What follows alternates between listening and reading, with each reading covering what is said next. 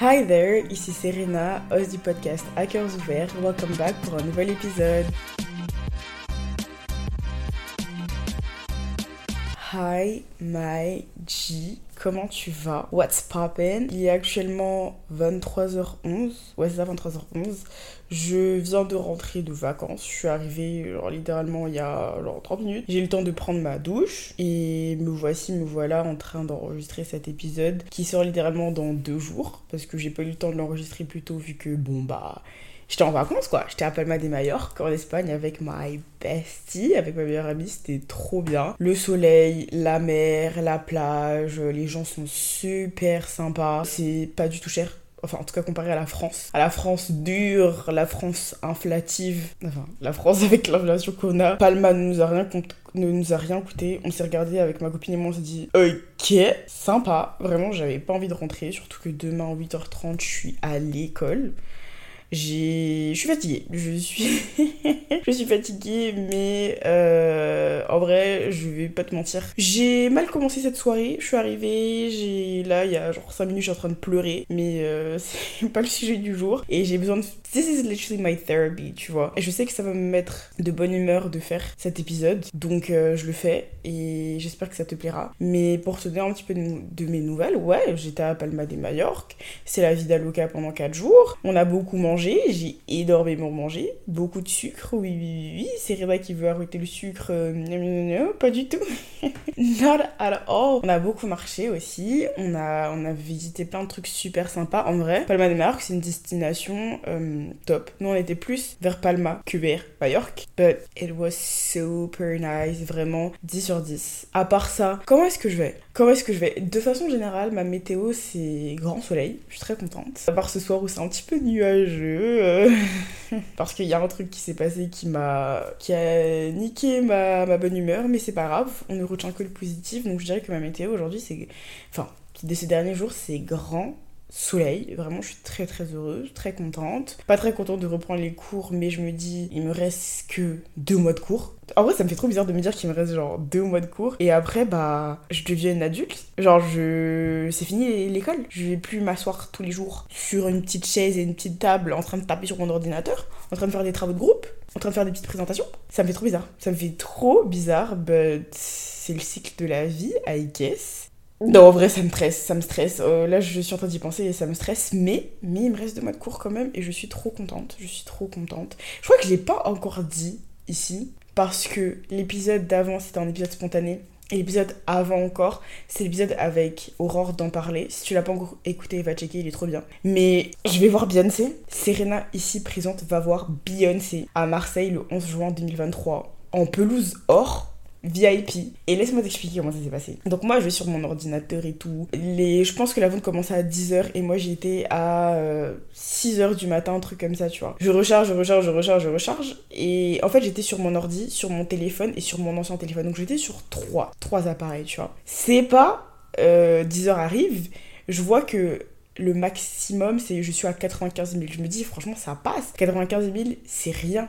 Je sais pas ce qui se passe, c'est passé. Il y a des gens qui ont pris 36 000 places ou je sais pas quoi. Je savais que c'était mort, surtout que ça faisait une heure, j'étais 60 euh, 000. Je sais pas ce que les gens faisaient sur la liste d'attente, je sais pas ce qu'ils faisaient là-bas. Mais en tout cas, ils voulaient pas quitter et ça m'a saoulé. Et donc, c'est pas, il y a une amie qui m'envoie un message. Amy, si tu m'écoutes, vraiment, je t'en suis éternellement reconnaissante qui me dit, mais c'est va voir dans les packs VIP, dans les packs VIP, il y a encore des places et il y a pas de queue. Donc, moi, à la base, je voulais aller à Paris parce que c'est le plus simple pour moi. Je serais logé, logé sans, sans payer. Euh, vraiment, il n'y a pas de souci. J'ai juste à venir faire le concert, retourner à Bordeaux. Mais il y avait plus de VIP, en tout cas abordable pour moi, pour aller voir, euh, pour aller la voir à Paris. Donc, je vais sur Marseille et je vois VIP 6 c'est tout euh, pelouse or, early entrance, donc on va, on rentre avant tous les autres. Plus t'as plein de petits privilèges et tout. J'ai fait, mais ça coûtait 300 balles.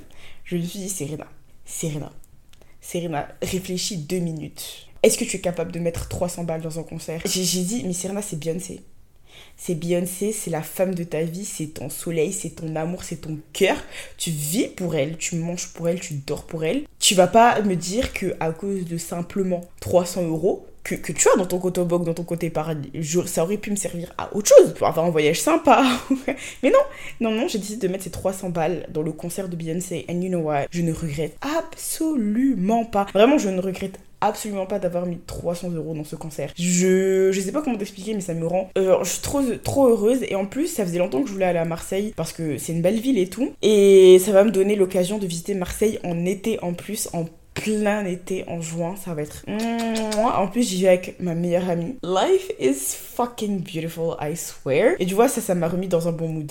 Immediately, immediately, immédiatement, ça m'a remis dans un bon mood. Donc voilà. Je suis trop contente. Serena va voir Beyoncé. Toi, j'espère que tu vas bien, Maiji. J'espère que bah, tu passes une belle semaine. Et si ça va pas, ups and downs, as I always say, il y a des hauts, il y a des bas, mais ça ira. Ça fait longtemps que je l'ai pas dit ça. Mais sache que si ça va pas, ça ira. Et que si t'as besoin de parler, moi je suis là pour toi, tu peux venir dans mes DM, il hein, n'y a pas de souci. J'adore discuter et on peut, on peut s'entraider toutes les deux, tous les deux. Attaqueurs ouverts, si tu veux venir me parler, je suis là pour toi. Aussi, si t'as des idées d'épisodes, n'hésite pas à, m'en parler sur euh, en DM, à venir me dire de quoi tu veux que je parle parce que je suis ouverte à tout. I am done. Let's get started. Alors aujourd'hui, aujourd'hui, comme tu as vu dans le titre, on va parler de mon adolescence.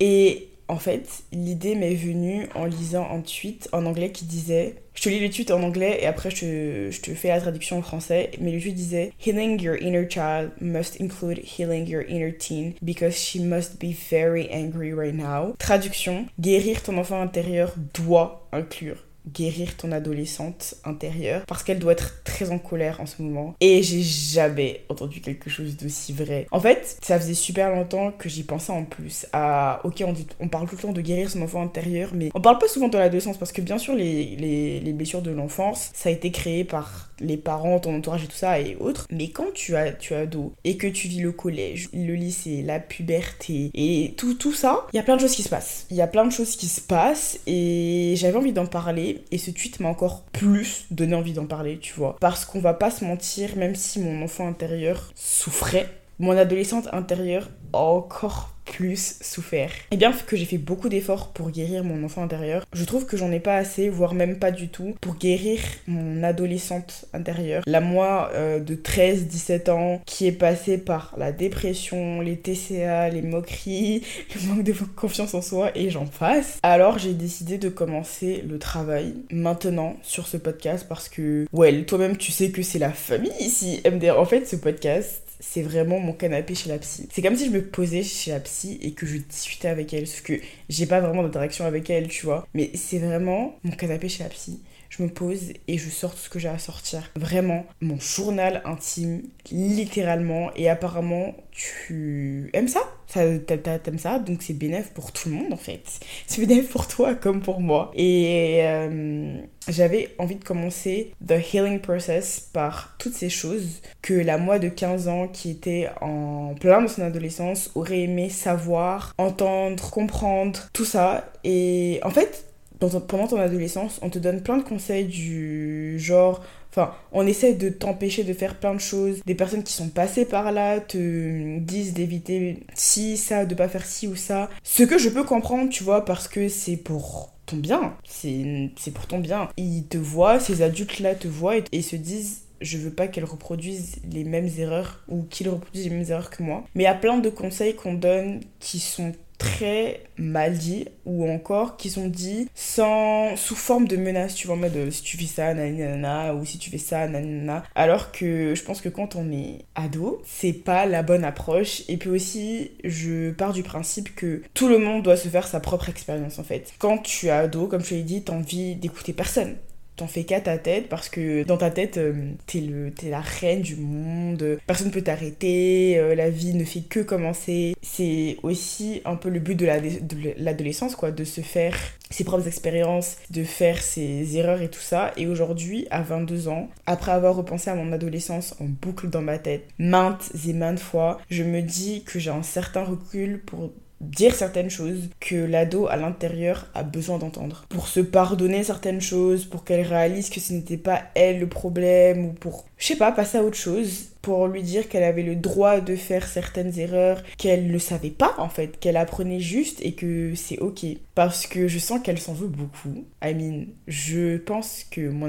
Je sais pas comment dire, mais l'ado en moi s'en veut pour plein de choses. Et je pense qu'il est temps de guérir en fait. Et la première chose qu'elle aurait aimé entendre, que la moi de 15 ans aurait aimé entendre, c'est que j'étais aimée, qu'elle était aimée, que la moi de, de 15 ans était aimée. Parce que j'ai grandi dans une famille où les mots d'affirmation n'étaient pas vraiment a thing, c'était pas vraiment quelque chose quoi, c'était pas au rendez-vous. Je pense que tu as compris, si tu suis un petit peu mes épisodes, que j'ai pas vraiment grandi avec des je t'aime, des tu es aimé, tu as apprécié, ou des ce que tu fais bien, pas du tout. Et pendant longtemps, durant mon adolescence, j'ai cru que personne ne m'aimait, que ce soit mes amis, ma famille, euh, mes cousins, tout le monde autour de moi en fait. Je sais pas si c'est propre à une culture, à la culture africaine, ou c'était juste chez moi, mon entourage. Mais c'était très dur de dire aux gens autour de nous qu'on les appréciait, qu'on était reconnaissant de les avoir avec nous. Et c'est que très récemment, quand j'ai commencé à me déconstruire, entre guillemets, que j'ai compris que c'était important, que j'ai commencé à réaliser à quel point c'est primordial qu'il faut le faire. Moi, quand j'avais 14-15 ans, que j'étais au plus bas, que je pensais que j'étais une sous-merde, j'arrive pas à croire que je dis ça de moi, mais c'est littéralement ce que je pensais de moi, quoi. Et que je ne valais rien, j'aurais aimé entendre qu'on m'aimait, que je méritais de vivre et d'être heureuse, que je méritais de goûter au bonheur et que je valais quelque chose en fait. Voilà, je pense que c'est une grande raison pour laquelle les mots d'affirmation sont aussi importants pour moi parce que c'est mon premier langage de l'amour, parce que j'ai pas grandi avec ça en fait et j'aurais bien aimé, tu vois, entendre que j'étais aimée. Je sais pas si j'ai déjà dit ici que j'ai grandi en pensant que ma mère ne m'aimait pas. Pendant très longtemps, je pensais qu'elle ne m'aimait pas parce que bah a lot of things happened et c'est trop bizarre parce que la relation que j'ai eue et que j'ai avec ma mère est tellement différente de la relation que ma petite sœur a eue et a avec ma mère. C'est trop dingue comme dans la même famille, tout peut être différent, tout peut voilà, mais c'est un autre sujet pour un autre jour. Mais en tout cas, moi, j'ai grandi avec l'idée pendant longtemps que ma mère ne m'aimait pas parce que plein de raisons différentes. Et entendre juste Serena, je t'aime. Serena, je, tu as apprécié. Serena, tu es aimée. Ça aurait changé beaucoup de choses, je pense. Ça aurait changé énormément de choses. Mais c'est ok. On essaye de, de, guérir ça. C'est dur. Parfois, je repense au fait que je pensais que ma mère ne m'aimait pas et je pleure toutes les de mon corps. La, la semaine dernière, en relisant mon journal, j'ai relié un truc. Quand j'avais, je crois, j'avais 12-13 ans, j'avais écrit que je pensais que ma mère ne m'aimait pas et que euh, elle, elle agissait très différemment avec moi de comment elle agissait avec mon frère et ma soeur. Et j'ai vu ça, ça m'a fait pleurer parce que je me suis rendu compte que c'est un truc qui était en moi depuis très très très très longtemps et j'étais là waouh Serena mommy issues depuis le berceau. Mais enfin bref c'est pour ça que aujourd'hui plus je grandis moins j'ai de mal à dire aux gens autour de moi à quel point ils sont importants qu'ils sont appréciés et que je les aime parce que tout le monde a besoin d'entendre ça vraiment. Même si les mots d'affirmation c'est pas ton langage de l'amour je pense que ça fait du bien à tout le monde d'entendre que you're loved tu as apprécié et, que mon ado intérieur la pucette elle aurait adoré entendre tout ça. Crois-moi, si un jour j'ai des gosses, ils vont être badgés de mots d'affirmation H24, 24-7, je peux t'assurer ça. Et c'est trop drôle parce qu'il y a quelques jours, j'ai pris mon téléphone et j'ai envoyé un message à ma meilleure amie et à mon meilleur ami pour leur dire euh, Coucou les pucettes, je voulais juste vous dire que je suis très reconnaissante de vous avoir de ma, dans ma vie et que je vous aimais très fort. Ça coûte rien de te faire ça, c'est juste être vulnérable, montrer que des personnes qui sont autour de, de toi sont appréciés, que tu apprécies ce qu'ils font pour toi, leur présence dans ta vie. Et je pense que tu devrais faire ça. Si tu m'écoutes là en ce moment, prends ton téléphone, choisis une personne que tu aimes profondément et à qui ça fait longtemps que tu ne l'as pas dit. Envoie-lui un message pour lui dire que tu l'apprécies, que tu l'aimes et qu'elle est importante pour toi. And crois-moi, tu vas faire sa journée. Vraiment. C'est sûr à 100%. Donc voilà. Première chose que ma, mon ado intérieur aurait aimé entendre, la moi de 15 ans aurait aimé entendre, à ce moment-là, c'est qu'elle était aimée. Voilà, voilà, ça commence super positivement. et ça va balancer en rangeant parce que, deuxième chose que j'aimerais dire à mon ado intérieur, et je cite, être mince ne te rendra pas plus heureuse, ma puce. Alors, faut savoir qu'à mon adolescence, mes TCA étaient à leur pic. Et en fait, j'en ai jamais vraiment parlé sur ce podcast. Enfin, si, un peu, mais jamais très en profondeur parce que c'est toujours un sujet assez touchy pour moi. Et si un jour je fais un épisode sur mon histoire entière. J'aimerais utiliser les bons mots, les bons termes, avoir fini le travail avec la psy là-dessus et surtout ne pas fondre en larmes toutes les 5 minutes. Parce que dès que j'entends parler de TCA, dès qu'on parle de, mon, de ma relation avec la nourriture, j'ai juste envie de pleurer parce que triggers, it's triggering for me, it's a trigger. Comment on dit trigger en français?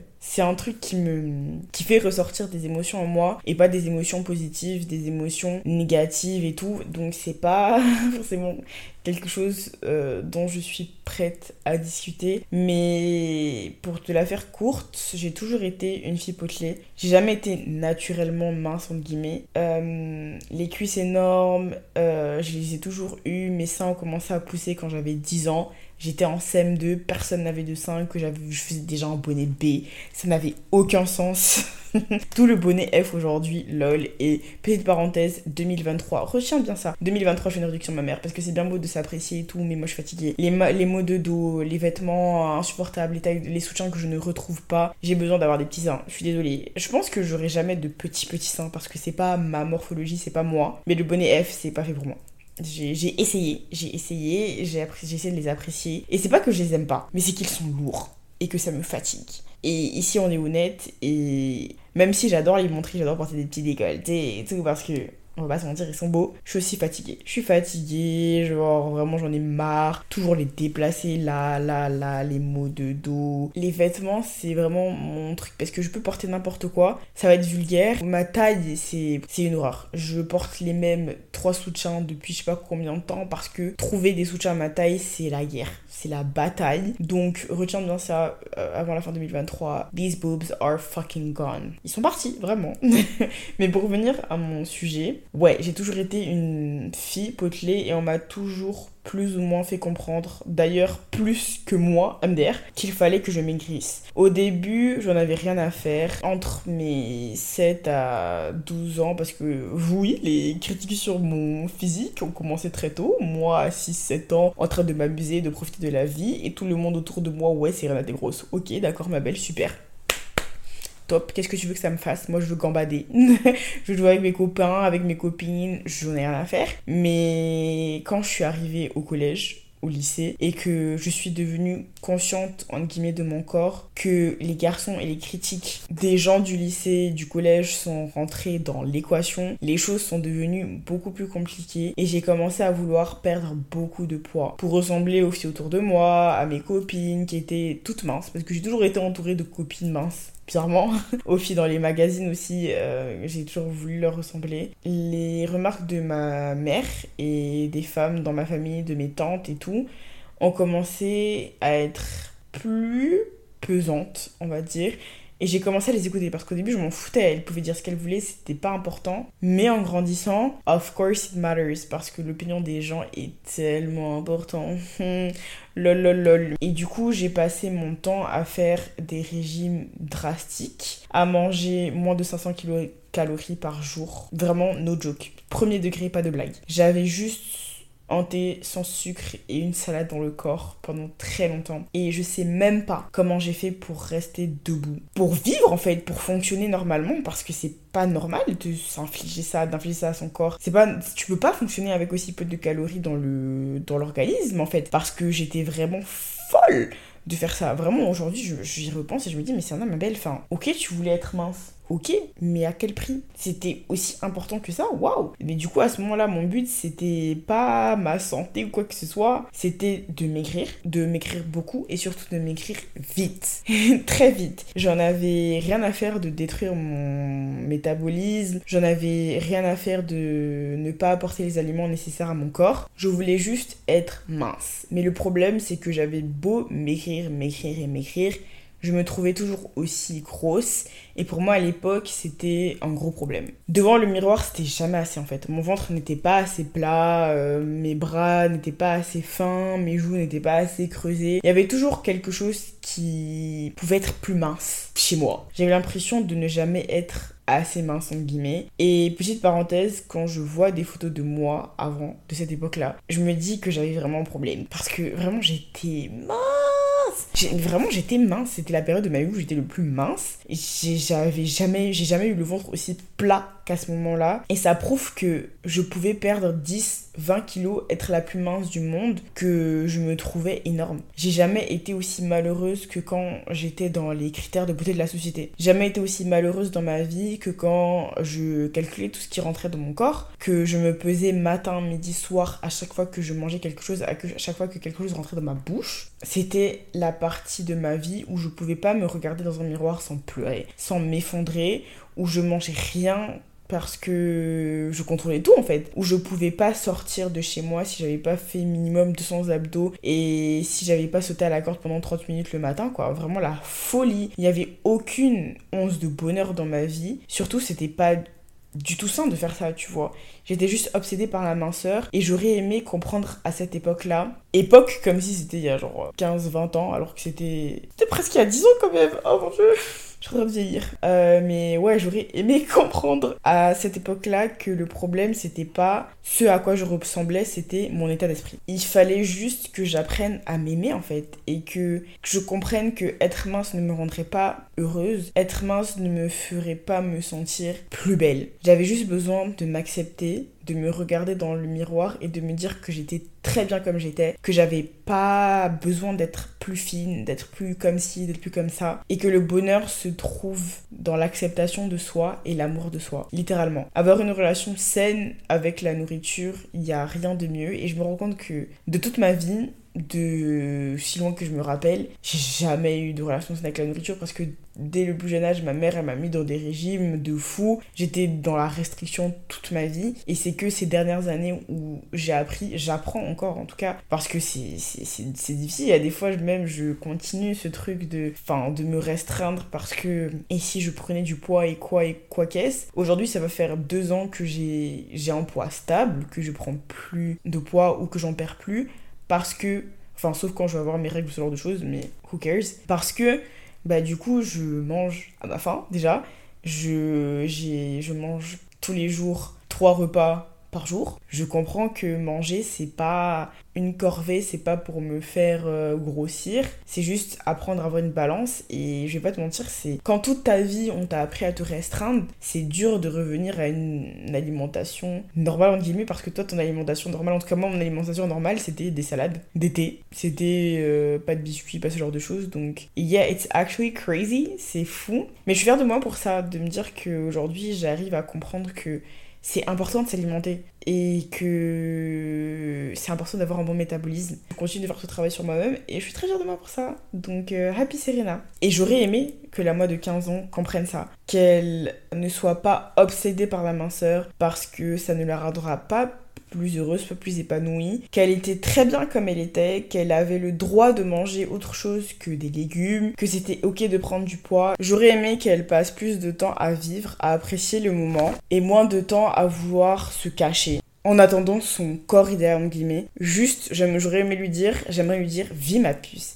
T'es belle comme t'es, euh, tu n'as rien besoin de changer. You're just perfect the way you are. Autre chose que j'aurais dit à la moi, à la moi ado, c'est que ce que tu vis, ma belle, c'est difficile. Moi, de mes 13 ans à mes 15-16 ans environ, j'ai vécu une dépression. Et il y a que des années plus tard, en fait, que j'ai réalisé que c'était ça, que j'ai mis ce mot sur ce que j'ai vécu. Parce que, first of all, les maladies mentales, ça n'existe pas en Afrique, euh, hein, bien sûr.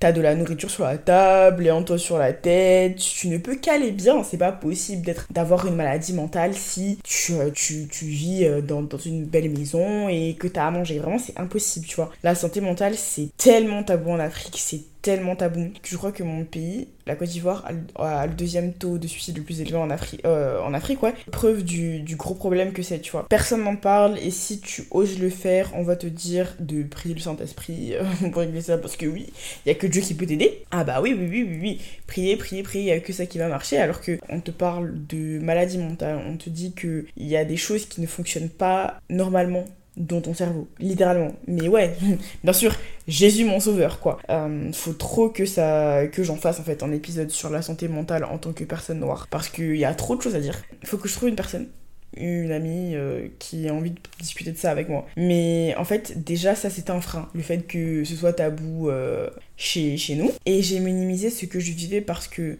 en guillemets, d'autres vivaient pire. Et d'ailleurs, c'est toujours quelque chose que je fais. C'est devenu my coping mechanism. Et il faut que j'arrête ça, lol. Je sais qu'il faut que j'arrête parce que dans ma tête, ce sera toujours. Rien arrête de t'habituer sur ton sort parce que tu as de la nourriture sur ta table. C'est pas grave, tu iras mieux, y a pas de problème, tu vois. Alors que pas du tout, ça ne fonctionne pas trop comme ça, voilà.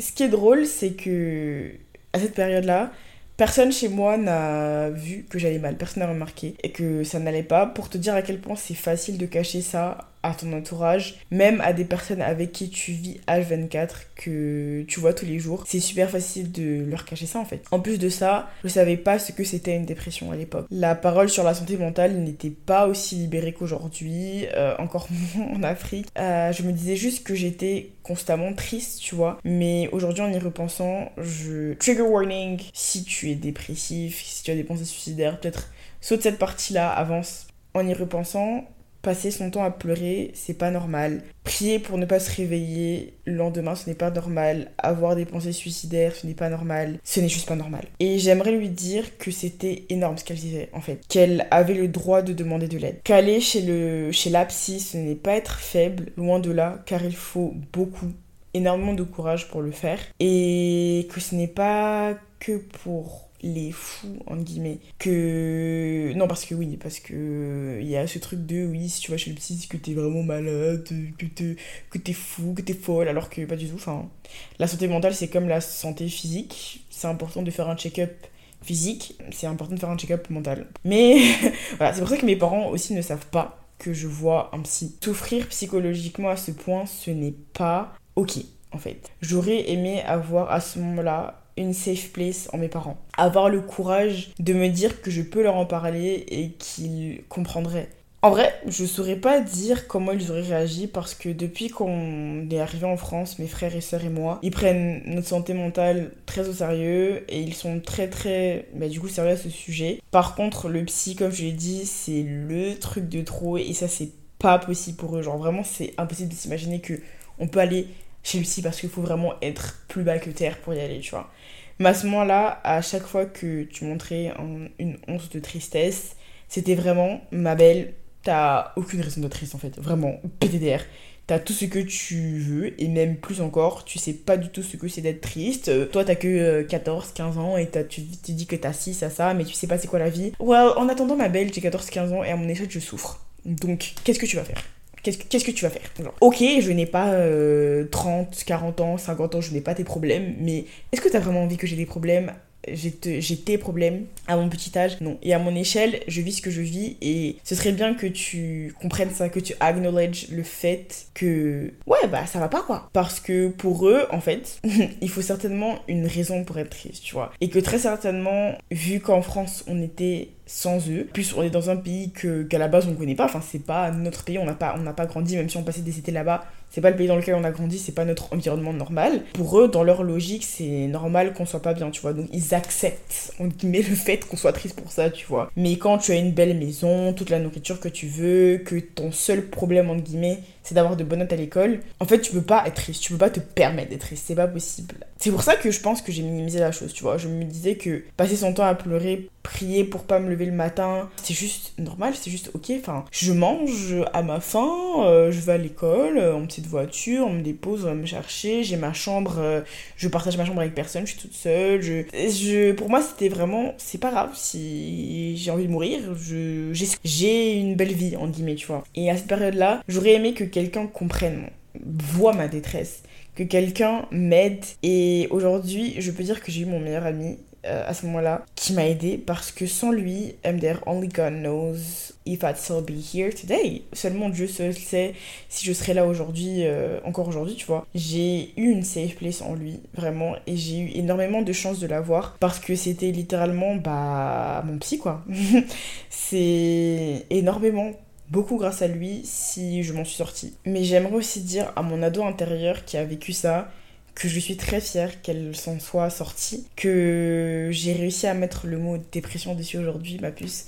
À l'époque, tu savais pas ce que c'était, tu, souffrais, mais tu savais pas. J'ai pas envie de pleurer, j'ai envie de pleurer, mais à l'époque, ma belle, tu savais pas ce que c'était c'était dur pour toi, mais aujourd'hui j'ai réussi à, mettre, à mettre le mot dépression. Dessus, j'en ai parlé à ma psy, elle m'a dit oui, ma belle, ce que t'as vécu, c'est. Oui, c'est ça. C'est le mot. Et qu'aujourd'hui, je prends soin de ma santé mentale, que j'essaie de ne plus minimiser ce que j'ai vécu. Je ne minimise plus ce que j'ai vécu. J'arrive à dire que j'étais au plus bas, que j'arrive à en parler aux gens autour de moi, parce que je n'ai que des gens safe, sains autour de moi. Et ça, c'est c'est vraiment important, tu vois. J'arrive à à parler de ma santé mentale. Et je pense qu'elle doit être fière de moi, de savoir que, que j'en suis là, quoi. Et là, on va passer à la partie un petit peu plus, euh, on va dire, moins deep, PTDR, parce que, voilà. Mais j'aimerais aussi dire à la moi de 15 ans que ne pas avoir de copains, ce n'est pas la fin du monde. en fait, je sais pas pourquoi au collège et lycée, on avait cette obsession de vouloir avoir un copain, une copine. En tout cas, c'était le cas dans mon, pays, dans mon lycée. Les couples, c'était le sujet chaud. C'était waouh, waouh, waouh, tout le monde en parlait tout le temps des couples, tu vois. Tu traînais avec une personne du sexe opposé, que tout le monde était déjà à l'affût et venait te demander si c'était ton crush ou si tu en couple, s'il y avait un truc entre vous, tu vois. Et j'ai envie de te dire, bestie, est-ce que je peux juste pas avoir un ami du sexe opposé sans penser que j'ai des sentiments pour lui en fait? Est-ce qu'on peut respirer? Est-ce qu'on est peut littéralement respirer, quoi? Je me souviens que j'étais. À chaque fois que j'étais. J'ai même pas envie de dire proche. Mais des, des, garçons avec qui je passais pause par exemple, MDR. C'était. Euh, c'est y en a, euh, qu'est-ce qui se passe entre vous? Nanani, nanana. Mais en fait, rien du tout. J'ai juste le droit de parler, d'avoir une conversation avec quelqu'un euh, du sexe opposé. Voilà. Et du coup, ça te faisait un peu euh, te remettre en question. En tout cas, moi, ça me faisait me remettre en question. Et je me disais, est-ce que la vie peut belle avec un amoureux? Et la réponse est, spoiler alert, non. et j'aurais aimé comprendre à ce moment-là que ma valeur dépendait pas du fait d'être en couple ou pas, en fait. Ça m'aurait évité de crocher sur des gars, just for the sake of being in a relationship, PTDR. Et en fait, à un moment, en tout cas moi j'arrivais à un moment où je me disais que ma valeur se trouvait dans, une, dans un homme, dans une relation. Pendant un long moment durant mon adolescence, je ressentais le besoin de plaire je voulais que le garçon soit attiré par moi. C'était dans ça en fait que je trouvais de la valeur. Et j'aimerais dire à cette euh, ado de 13, 14, 15 ans que mettre sa valeur dans les yeux de quelqu'un d'autre, c'est zéro. Mais alors mettre ses valeurs dans les yeux d'un homme, c'est moins 20. C'est moins 30, c'est moins 100, c'est oh my god. Parce que men are the weakest link to ever exist c'est pas possible. C'est pas possible, ma belle. Abort, abort, abort, abort the mission. Et que être en couple ne me fera pas être mieux ou plus intéressante, tu vois, ça me rendra pas plus intéressante. Et ce n'est pas parce que je suis seule que ma valeur se perd en fait, que je vaux moins. Et surtout, ça ne veut pas dire que je ne suis pas belle, euh, que je ne suis pas intéressante, que je ne mérite pas d'être aimée tout simplement. Parce que plaire à tout le monde, déjà c'est plaire à n'importe qui, et j'aimerais lui dire parle pas à n'importe qui, ma belle. You definitely don't need that pour être heureuse. Vraiment, t'as vraiment pas besoin de ça pour être heureuse. Ma belle, c'est. T'as pas besoin de ça. Laisse les hommes là où ils sont, surtout au collège ou au lycée. Pitié. Qu'est-ce qu'ils ont à t'apporter de bien? C'est-à-dire que même là, c'est zéro, mais alors au collège ou au lycée, c'est. Euh, c'est encore pire. J'en fais pas une généralité, mais la plupart, c'est. Voilà quoi. Et chose qui suit, le dernier conseil, c'est non, ma belle, ce n'est pas l'amour de ta vie. Et oui ma belle, tu t'en remettras. En fait, pour l'histoire, pour la petite histoire, mon ex, on s'est mis ensemble au collège en cinquième. Et quand je l'ai vu, je l'ai vu en sixième, en beau jour, j'ai eu un coup de foudre. Je l'ai vu, j'ai fait lui, c'est l'amour de ma vie, c'est mon soleil, c'est l'homme de ma vie, je vais me marier avec lui, je vais avoir des gosses avec lui. J'en ai rien à foutre, il savait même pas que j'existais, je l'ai juste vu comme ça, de yeux à yeux, et j'ai dit, ouais, lui, c'est l'homme de ma vie. On va se marier, on va avoir des giga gosses, une grosse maison et tout. Vraiment, j'étais obsessed par ce garçon. Et du coup, l'année d'après, je sais pas comment ça s'est passé, on s'est mis ensemble, et euh, un an et demi après, on s'est séparés.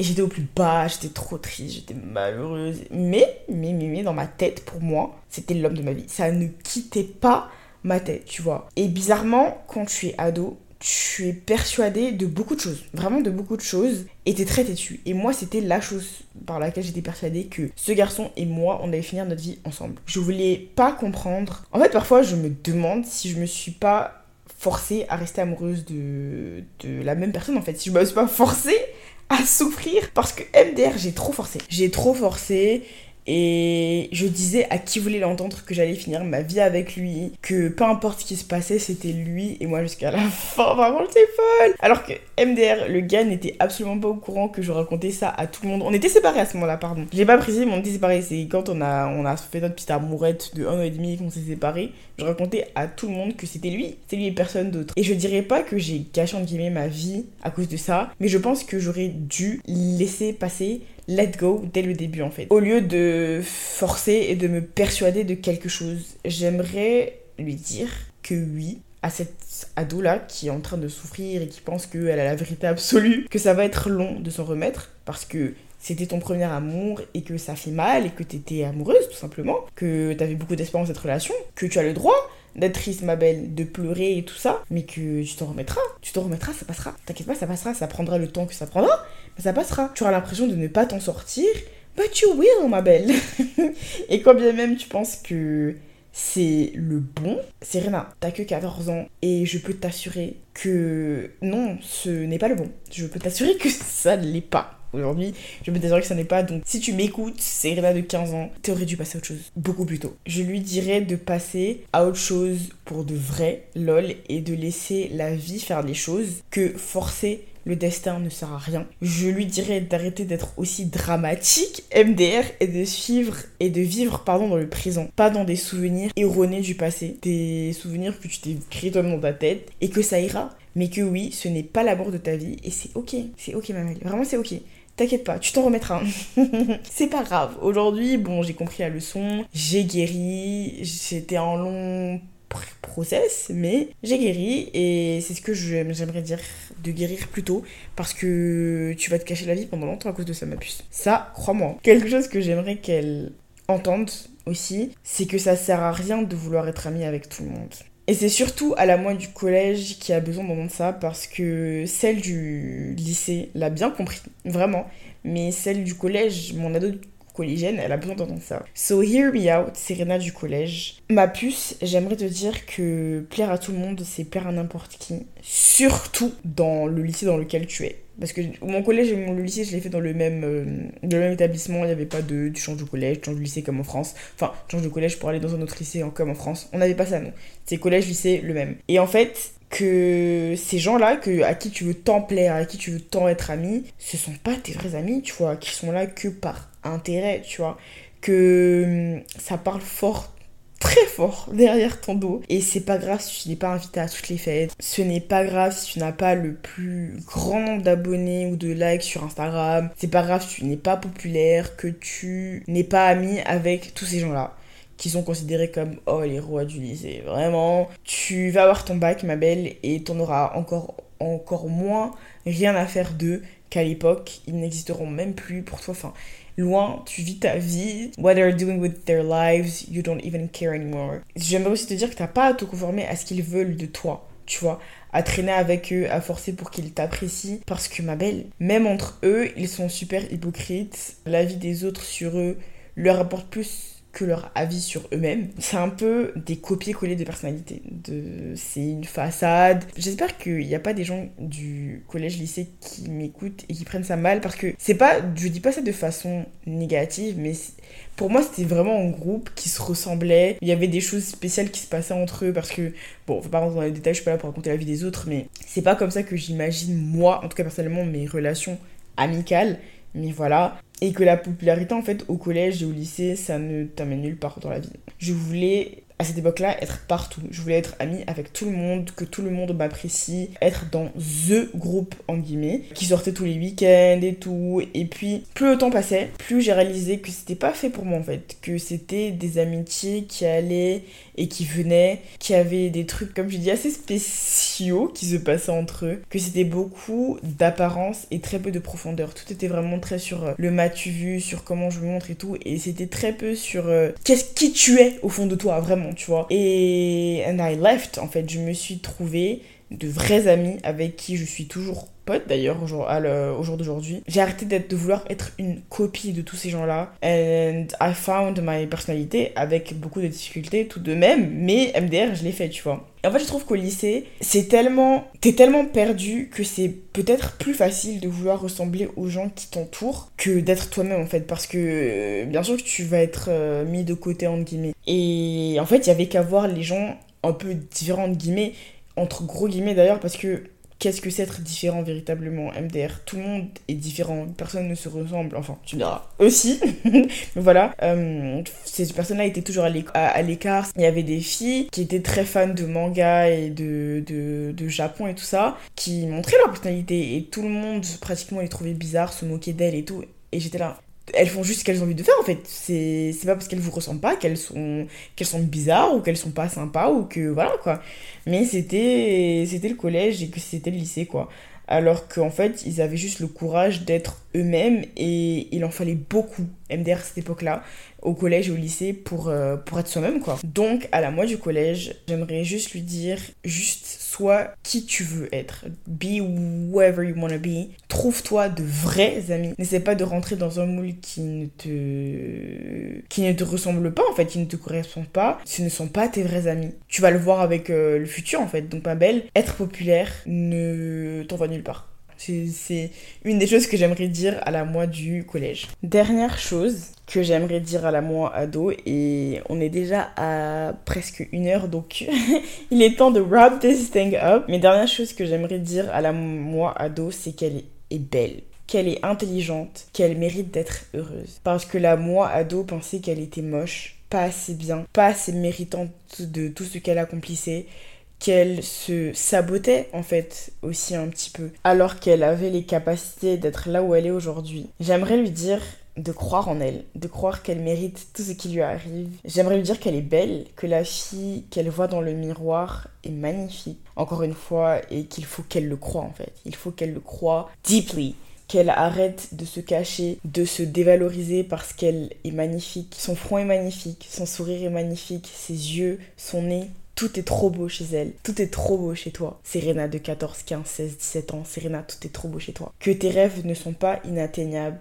Que tu as le droit de rêver aussi. De rêver grand, d'avoir de grands rêves. Même si ça te paraît inatteignable, tu peux et tu vas accomplir de grandes choses. C'est moi qui te le dis. C'est la moi du, futur qui te le dit. Même si ça te paraît loin aujourd'hui, tu seras fier de toi. J'aimerais lui dire qu'elle est forte, qu'elle est courageuse, qu'elle est incroyable, qu'elle le comprendra plus tard, mais que c'est une ado extraordinaire. À la moi de 15 ans, j'aimerais te dire, ne t'inquiète pas pour le futur. It will be okay. You're going to be more than fine. We are going to be more than fine. On va être bien, tout se passera bien. Tu deviens une femme incroyable. Même toi, tu as du mal à croire à quel point tu deviens une belle femme, mais tu es heureuse, tu es épanouie, tu es belle, tu fais de grandes choses. J'aimerais lui dire à mon ado intérieur que je suis désolée qu'elle ait subi ça, qu'elle ait un jour pensé que personne ne l'aimait, qu'elle ne méritait pas d'être heureuse ni de vivre de belles choses. Et à la Serena de 15 ans, fais tes erreurs, c'est normal à cet âge-là. Tu vas te construire tes propres expériences et tu vas apprendre. La vie est faite pour ça, ne t'en veux pas trop